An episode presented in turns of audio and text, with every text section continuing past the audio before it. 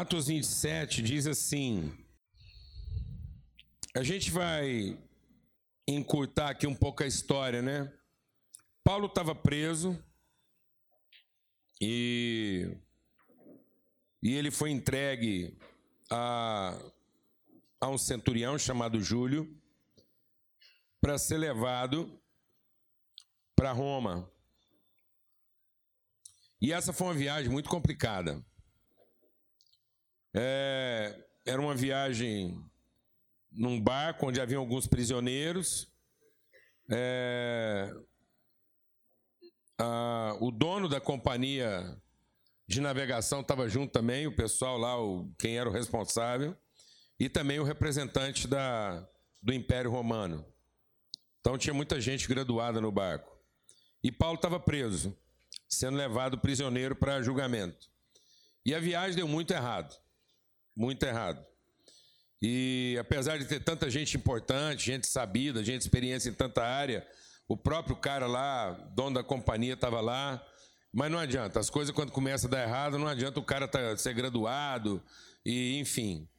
É, é, esses dias eu fiz um voo para Portugal por uma companhia brasileira e quando a gente estava lá para decolar, o presidente da companhia aérea, o presidente da companhia aérea, começou a fazer um discurso no avião dizendo que ele estava presente, que era uma alegria ter todo mundo ali, que ele fazia questão de voar junto, dizer que ele estava junto, porque a companhia se esmerava, pá, pá, pá, pá, fez um discurso fantástico. Foi até emocionante, eu fiquei, achei bom o discurso dele, foi bom, falou à vontade.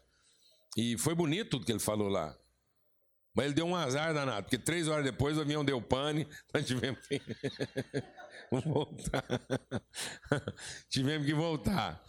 E o que é pior, Aí no dia seguinte a gente voou e ele não estava.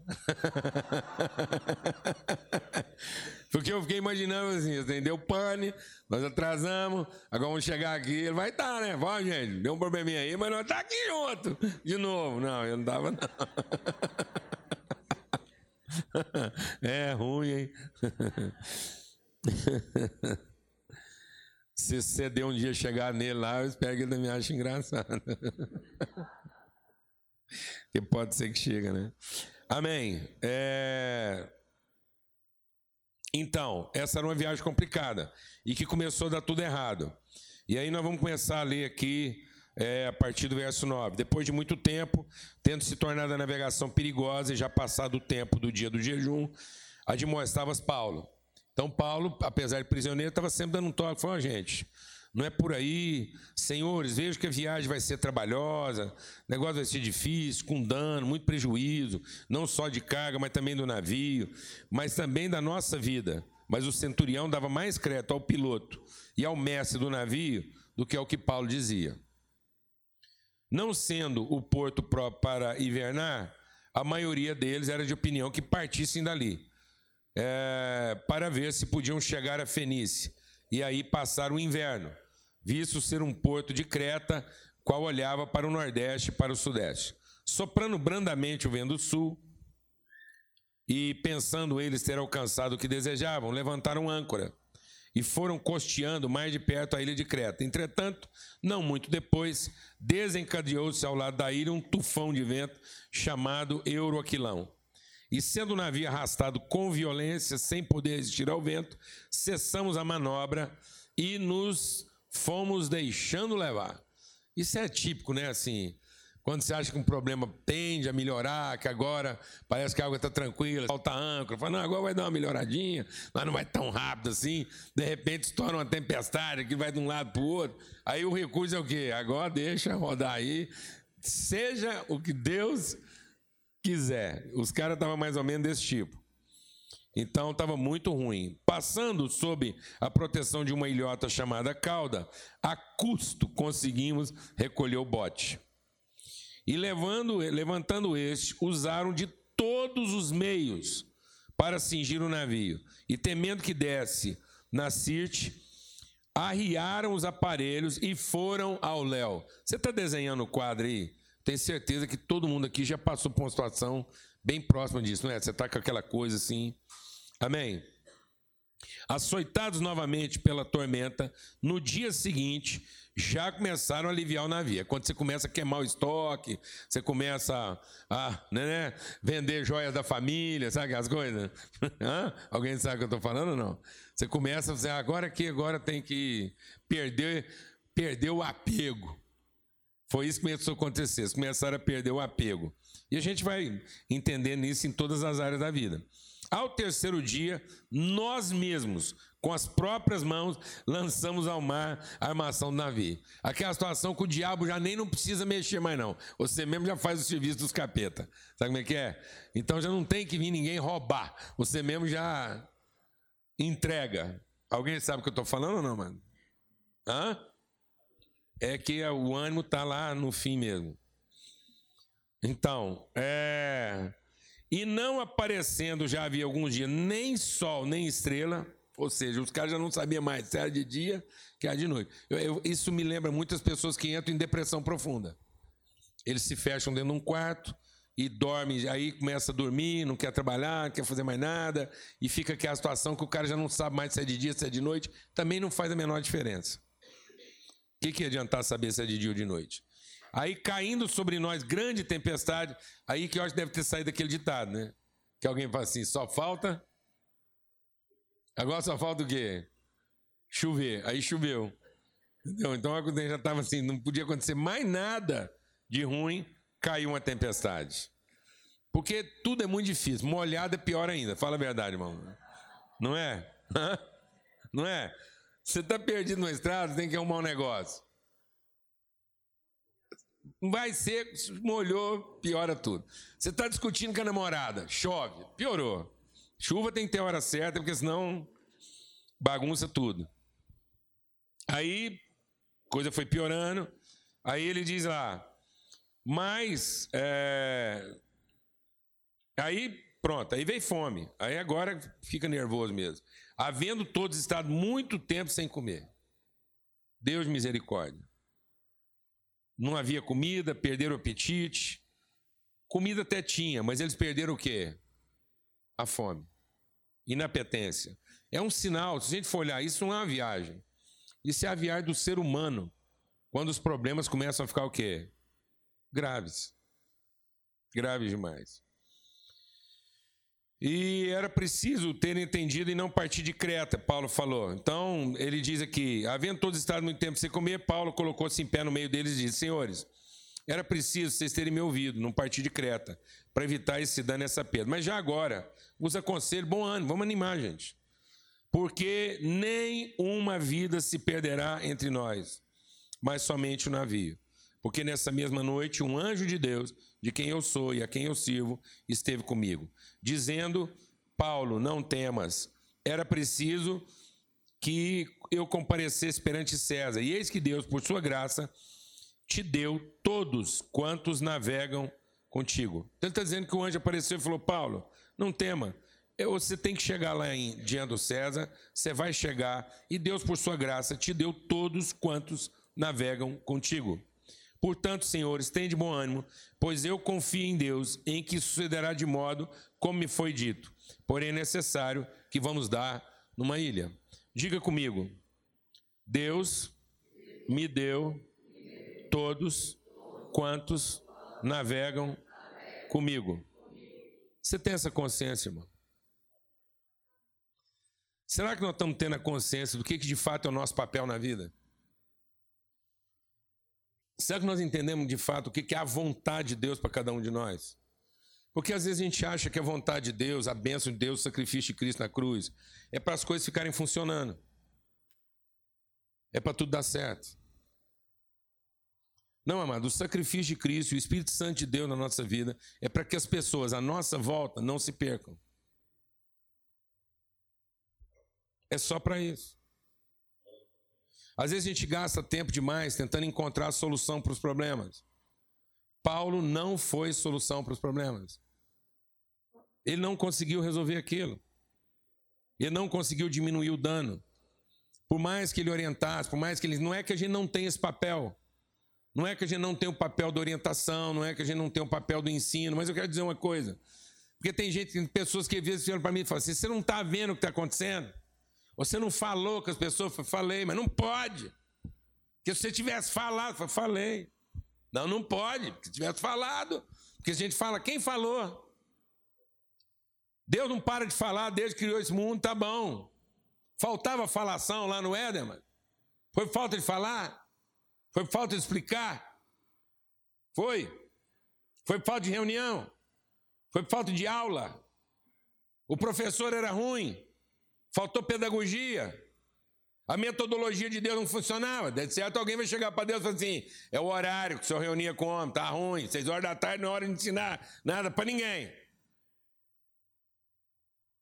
Senta com Deus, amado. Dá para ele uma aula de pedagogia. Fala, Deus, me explica como é que foi que o senhor conversou com Adão. Que alguma coisa ficou mal entendido, Deus. Às vezes a gente podia ter usado uma dinâmica. O ensino moderno diz que você der uma dinâmica. Mas tudo bom demais. Faltou dinâmica. Faltou ilustração. Faltou avisar. Faltou pedagogia. Faltou não, mano. O ser humano é teimoso. Teimoso. As pessoas às vezes só conseguem entender a coisa depois que tudo o que eles sabem fazer deu errado. Parece que o nosso ouvido só se abre quando tudo que a gente já tentou na vida e sabe não funciona. É uma surdez de alma. Então, qual é o nosso papel? Nosso papel é ensinar. Nosso papel é alertar. Falar, ó, oh, gente, isso aí não vai dar certo. Ó, oh, gente, vamos para cá que o negócio ser melhor. Mas o principal dos nossos papéis é guardar o nosso coração. É guardar o nosso coração. Para que quando finalmente as pessoas tiverem.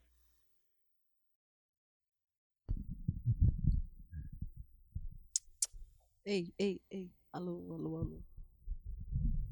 Som. Som. Pronto.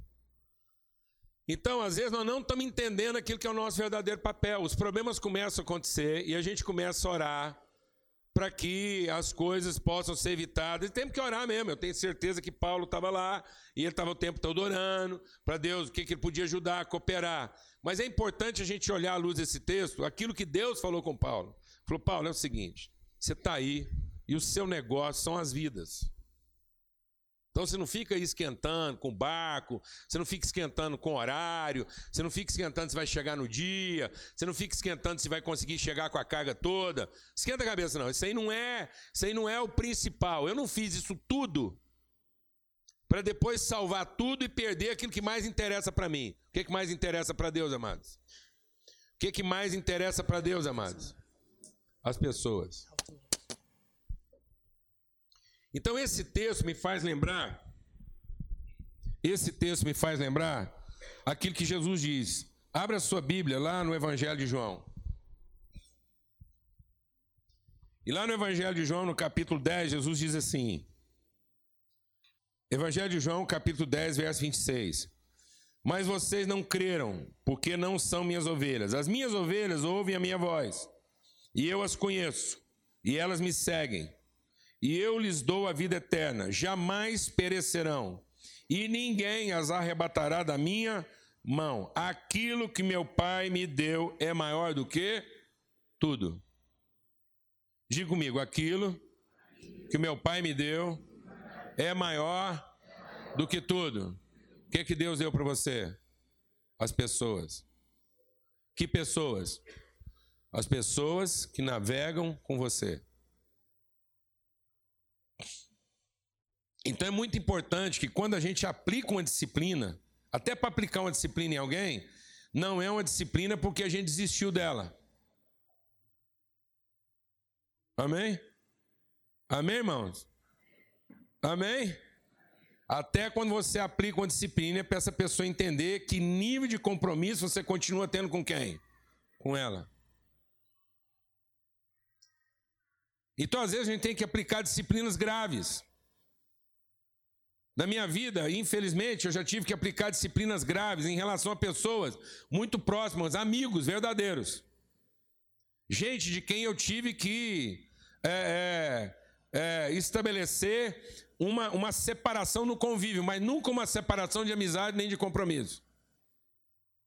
Gente que vivia na promiscuidade e usava a promiscuidade para enganar as pessoas. Então, com a responsabilidade que a gente tinha com as outras pessoas, nós não podíamos ser coniventes com a promiscuidade dessa pessoa. Então tivemos que aplicar uma disciplina na vida dela. Visando o quê? Ficar livre dela? Não. Oferecer para ela uma referência clara de compromisso com a vida dela. Só fui me encontrar com essa pessoa depois, numa UTI. Um, an um mês antes dele morrer para ver toda a família dele reconciliada com Deus. Por que, amados? Porque Deus disse o quê? Nenhum dos que navegam com você vai se perder. Então nós precisamos ter essa consciência, esse apego, e a gente abre mão muito fácil das pessoas. A gente abre muito, mão muito fácil das pessoas. Você lembra a luta de Abraão com Deus? Deus falou: vou destruir isso aqui. E Abraão falou: escuta, mas se tiver um tantinho de gente aí, o senhor não pensa duas vezes, não? Falou, mas não tem não. Falou, não, então vamos diminuir. Se tiver só 50. Se tiver uma família, Deus falou, por amor dessas pessoas eu não destruo. É importante a gente entender isso, esse é o papel do intercessor. É quando Moisés chega para Deus e Deus fala assim: Moisés, ó, meu compromisso é com você, você me obedece, vem comigo, vamos embora, larga esse povo aí para trás. E o que, que Moisés falou? É isso mesmo, Deus, ó, já deu, deu, deu, deu, deu. Vou contigo. Se Deus está falando, mano, pensa Deus chegar. Agora fala a verdade. Porque tudo que você estava esperando era isso. Hã? Aquele estrupício, aquele trem desarrumado. Aí você está lá achando que é o capeta, de repente chega Deus e fala assim: Eu, deu, bora. Vem você comigo, larga essa tranqueira para trás. O que, que a gente ia falar, amados? Ah, amém? Amém? O que, que Moisés falou? Não dá. Não dá. E é interessante esse diálogo de Deus com Moisés. Porque Moisés diz assim: esse seu povo. E Moisés diz assim para Deus: não, esse seu povo. Então fica parecendo que Deus tinha esquecido. E não é, Deus está trabalhando o coração de Moisés. Deus está afim de largar tudo para trás? Não. E Deus está testando Moisés? Não, mano. Deus conhece o coração de Moisés. Deus sabe que Moisés não seria capaz de largar. Então Deus só está dando oportunidade de Moisés mostrar para ele mesmo o que, que é importante. Glória a Deus, amado. Isso não é um teste. Isso não é um teste. Isso é um exame de consciência. Desgraçadamente, toda vez que a gente fala de teste na escola, os testes na da escola é para avaliar a ignorância. Não é? As, as provas são feitas para reprovar. É uma desgraça isso. Então a prova é para salvar o professor e reprovar o aluno. Não é? Não, prova não tinha que ter esse caráter reprobatório. A prova tinha que ser feita para dar ao aluno a oportunidade de saber o quanto ele sabe e não de ser reprovado no que ele não sabe. O, um professor, deixa Deus ministrar o seu coração, um professor que tivesse consciência de que ele fez bem o trabalho dele, ele tinha que dar uma prova no final do ano, onde todos fossem o quê? Aprovados. Porque se ele dá uma prova onde a maioria foi reprovada, ele tem que discutir a metodologia dele. Entende o que eu estou dizendo? Então Deus vai nos colocando à prova para que a gente seja o quê? Aprovado. Deus coloca coisa na nossa vida, então essa dificuldade, que a pessoa, não é para você desanimar, não é para você desistir, é para gerar em você senso de quê? Responsabilidade. Responsabilidade. E o nosso problema é que a gente está sempre transferindo essas pessoas para quem? Para quem, amado? Para Deus ou para os outros? Isso é muito grave. É muito grave, por exemplo, em relação aos filhos a esposa, marido. Às vezes as pessoas procuram a gente para a gente orar pelo marido delas. Eu falo assim, só um negócio. Você ora e eu falo amém. Porque se eu orar pelo seu marido, é uma, ele vai ficar bom para mim. Mas eu não vou levar ele para casa. Quem vai levar para casa é você. Então, é você que vai salvar ele, não sou eu. Amém? O cara senta lá e começa a falar da mulher dele. Fala, fala, fala, fala. Bom, agora que você já falou dela, vamos falar de você. Porque você deve estar muito ruim para essa mulher estar te afetando dessa forma. Glória a Deus, mano. Glória a Deus, irmão. o irmão chegou para mim e falou assim: muita calma. Ele foi conversando assim, com muita calma, para não me escandalizar. Ele falou assim: aí lá no meio da conversa, eu falei, pastor, ah, tá tudo bom, conversa foi ótima, só uma perguntinha. Uma pessoa que trabalha comigo me falou que esse problema, tudo que está acontecendo, é porque alguém que me tem muita raiva de mim fez uma macumba contra mim. Ele ficou olhando em mim lá, eu olhando ele, que ele tinha que fazer a pergunta. Aí ele falou assim: senhor acredita nisso? Foi claro, é. Claro. E eu nem saio procurando essas coisas, não. Eu não sou desse tipo de gente que sai procurando capeta para tudo quanto é lugar. Por que, que eu não saio procurando capeta para tudo quanto é lugar? Porque não precisa. Eu sei que eu saio tudo quanto é lugar, ué. Não saio procurando. Eu tô atrás de achar capeta? Ah, o cara fez uma macumba. Fez. O Satanás fez uma macumba lá no Éden. Que legal uma macumba. Bem feito. É lógico que tem um punhado de gente aí. Falei para ele, falei, irmão, é lógico. Pode ser que alguém fez uma macumba contra você. A chance é grande demais. Mas a questão não é essa. A questão é que pegou. Não podia ter pegado, hein? Se você está achando que o seu problema é porque alguém fez uma macumba, então é porque pegou. Então agora nós temos outro problema. Por que pegou? Não podia ter pegado. E se nós acabar com essa e outro fizer outra? Nós vamos ficar aqui resolvendo a macumba dos outros? Nós não vamos conseguir mudar as pessoas, não. Amém, irmão? Posso ouvir um amém? Glória a Deus. Eu não tenho que resolver você aqui. Amém? Glória a Deus. Aleluia. Não vem falar para mim que sua mulher está nervosa porque fizeram macumba. Se viram. Amém? Porque nenhum dos que navegam contigo se perderá. Desde que você entenda o que é sua responsabilidade, que é por isso que você está lá. O que, que você está fazendo no meio de um problema tão sério? O que com o filho de Deus foi parar dentro de uma embrulhada dessa? Glória a Deus, irmão. Posso ouvir um amém? amém? Um filho de Deus foi parar dentro de uma embrulhada dessa, por quê?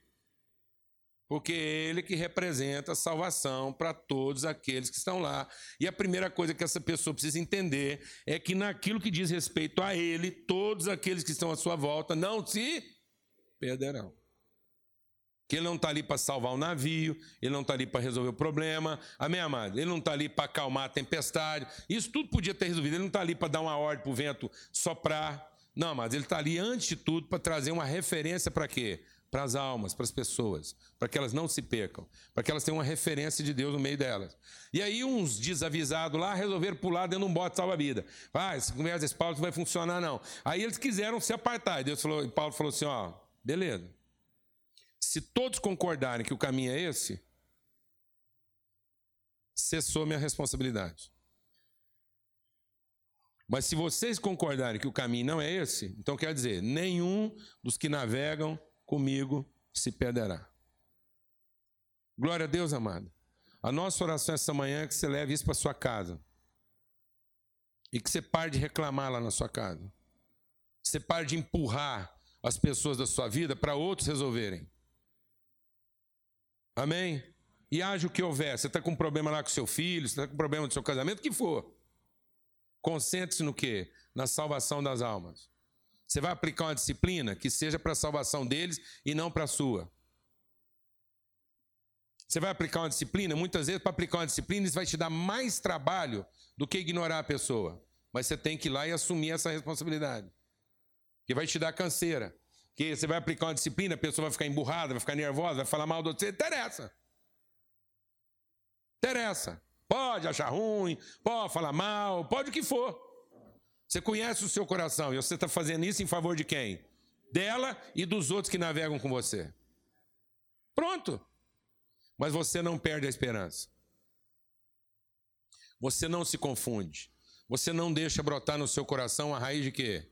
Amargura. Porque qualquer raiz de amargura vai contaminar a muitos. Então, de quem é a responsabilidade da salvação das pessoas que navegam com você? Sua. Minha. E como é que a gente trabalha isso? Não perdendo a esperança. Não desanimando. Por isso, a única coisa que Deus quer da gente como cristão é o quê? Bom ânimo. Não foi o que ele pediu de Josué? Josué, problema você vai ter demais, a terra está povoada de inimigos, é só oposição e não sei o quê. Outro dia um irmão virou para mim e falou assim: um irmão um líder, um líder, nervoso, tem condição. Eu escutando ele, tem condição, porque onde você se viu? E ele querendo desabafar comigo. O problema lá, o cara, eu tive lá um problema com ele lá, e em vez de ele tratar comigo, eu até já contei isso aqui, ele foi conversar com os outros. E ele conversando comigo em vez de conversar com o cara.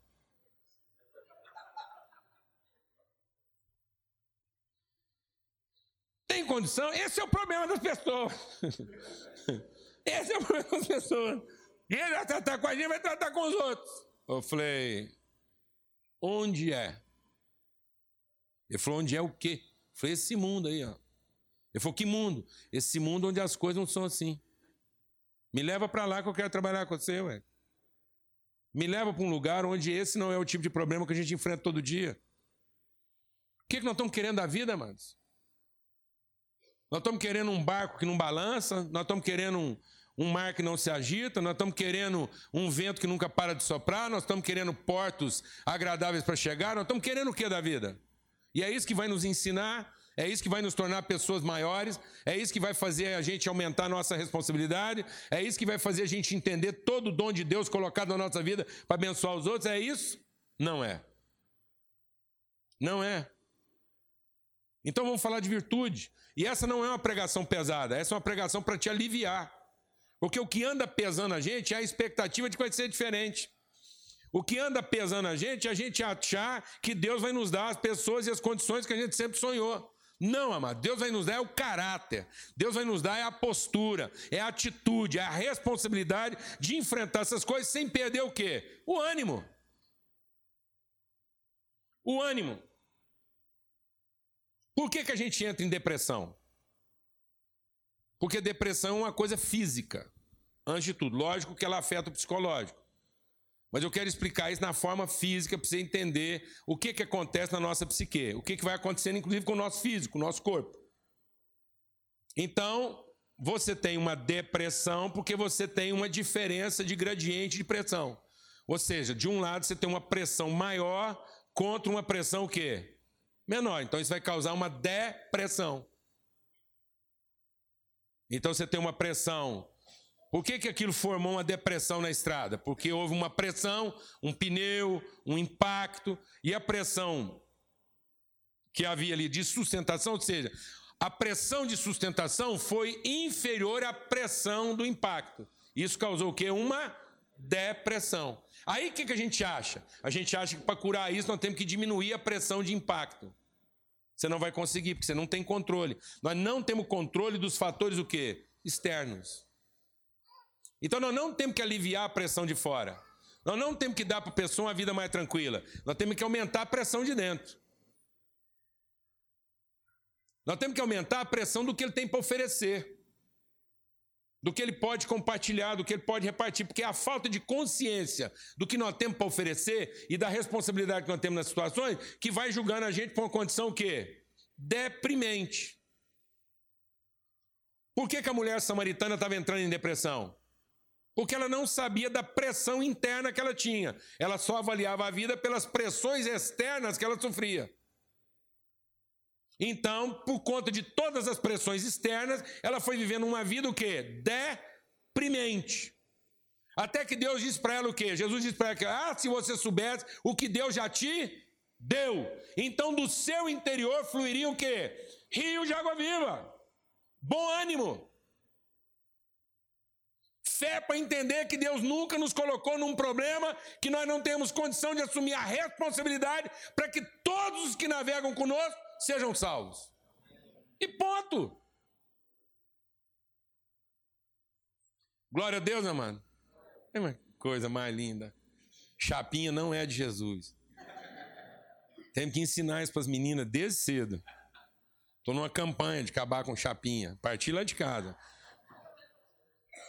Não é de Jesus. Não é de Jesus, chapinha. Amém, mano? Eu queria chamar aqui a Liz. Porque nós temos um batismo aqui hoje da Liz, que é filha da Larissa. Aí, deixa eu pegar aqui. Onde é que o colar está aqui? Da Larissa e do Tiago.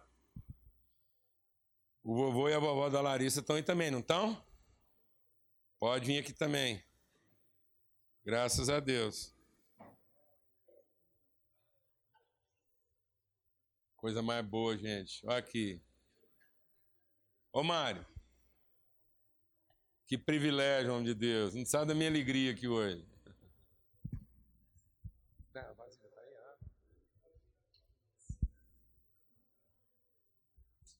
Pega lá correndo. Ó. Trem mais bom, Liz. Essa palavra eu quis compartilhar isso antes a gente estar tá fazendo o batismo, Tiago, para a gente entender isso. Amém? Amém? Às vezes a gente quer devolver a responsabilidade dos nossos filhos para Deus. Quando a gente começa a ter algum problema com eles, e a gente vai lá e ora, como se Deus fosse retomar a responsabilidade deles. Quem está entendendo o que eu estou dizendo aqui? E não é assim. Deus quer nos ensinar o coração dele. Então é como se Deus estivesse dizendo assim: Tiago, nunca, jamais, qualquer coisa que você fizesse me fez desistir de você. Então nunca, jamais, haja o que houver, não pense que a Liz é responsabilidade de alguém mais, a não ser sua. Amém? Então hoje não é o batismo dela, é o batismo de quem? De vocês. Amém? Nós não estamos batizando para que Deus receba a Liz. Nós estamos nos batizando para dizer: Deus, pode dormir tranquilo, que nós estamos assumindo o quê? A responsabilidade. Amém? Nós só pedimos que o Senhor nos ajude. Nós só não estamos pedindo o quê? Bom ânimo. Amém? Nós já estamos orando pelo seu pai. Que eu ser linda desse jeito, eu estou pensando. Hora que chegar o genro. Meu Deus. Meu Deus. Nós já vamos orar pelo Tiago. Amém? Maravilha. Benção. Liz, luz, graça, favor. Nós te batizamos em nome do Pai, do Filho e do Espírito Santo de Deus. Seu nome é bondade benignidade. Deus te batiza com mansidão, Liz. O dom da mansidão, o dom da paz, da perseverança. Em nome de Jesus, a bênção de Deus seja sobre a vida de vocês. Amém? A certeza, Tiago, que nenhum dos que navegam conosco se perderá. Amém? E que nós nunca vamos olhar para as pessoas segundo a sua carne, mas segundo a promessa de Deus. Nós estamos assumindo um compromisso com você, Liz, de nunca olhar para você pela aparência, pela carne, por aquilo que você faz, mas pela promessa de Deus. Amém, mãe? Amém? Deus está cumprindo essa promessa na sua vida. Nenhum dos que navegam com você se perderá. Você crê nessa palavra? Então recebe isso aí. Você está tendo problema lá na sua empresa? Não tente salvar a sua empresa. Deus não está com você se você tentar salvar a sua empresa e para isso você perder as pessoas. Assuma um compromisso de salvar as pessoas. E pode ser que você salve a empresa.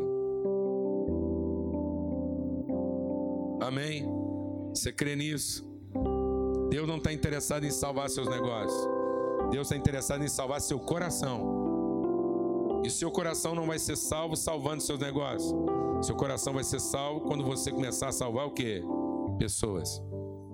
Faz essa oração. Fala, diga, Deus, eu não quero que ninguém que navega comigo se perca. Daqui por diante, todo mundo que navegar comigo será salvo. Pode ser que ele nunca mais vai trabalhar comigo, mas ele não vai trabalhar comigo porque ele se salvou. Ele se emancipou, ele está livre agora para assumir outras responsabilidades. Eu não sou dono de ninguém. Salvar alguém não significa que ele vai estar sempre ali do meu lado, mas significa que a consciência dele foi salva e agora ele pode seguir a vida dele. Glória a Deus, amados. Vamos ter uma palavra de oração. Pai, obrigado por essa manhã. Obrigado pela presença da Lisa aqui com a gente, a família que ela trouxe para esse momento. Obrigado pela casa do Mário, do Tiago, Pai, em nome de Cristo Jesus. E obrigado pela oportunidade da gente ser exortado nessa palavra aqui hoje. Essa declaração de Paulo, se vale para ele, vale para nós, porque valia para Jesus. Jesus diz: aquilo que o Senhor me deu é maior do que tudo. Pai, que a gente possa olhar para as pessoas e entender que elas são maiores do que tudo na nossa vida. Às vezes a gente, na ânsia de salvar coisas, nós estamos perdendo as pessoas. Jesus disse: aquilo que meu Pai me deu é maior do que tudo. Ele nos deu pessoas. Paulo disse: Nenhum dos que navegam comigo se perderá. Só se a pessoa não quiser navegar com a gente. Mas quem quiser navegar conosco, não se perderá. Que seja essa nossa certeza, olhar para a família, para os amigos, para as pessoas. Que a gente não tenha medo de gente difícil. Que a gente não evite pessoas complicadas. A gente já sabe que, por mais que a gente fala, por mais que a gente ensina, às vezes, naquele exato momento que as pessoas podiam aprender em paz, elas não aprendem. Só vão aprender a hora que tu tiver confuso, tu tiver virado do avesso. Mas que o nosso coração tenha bom ânimo sempre. Sempre. Que a gente tenha bom ânimo para ensinar nos dias calmos e que a gente tenha bom ânimo para continuar ensinando nos dias difíceis. Vai ser bom quando as pessoas escutarem na hora que tiver tudo calmo mas se não deu certo, que a gente não perca o ânimo para que no dia difícil a gente esteja lá de novo para ensinar.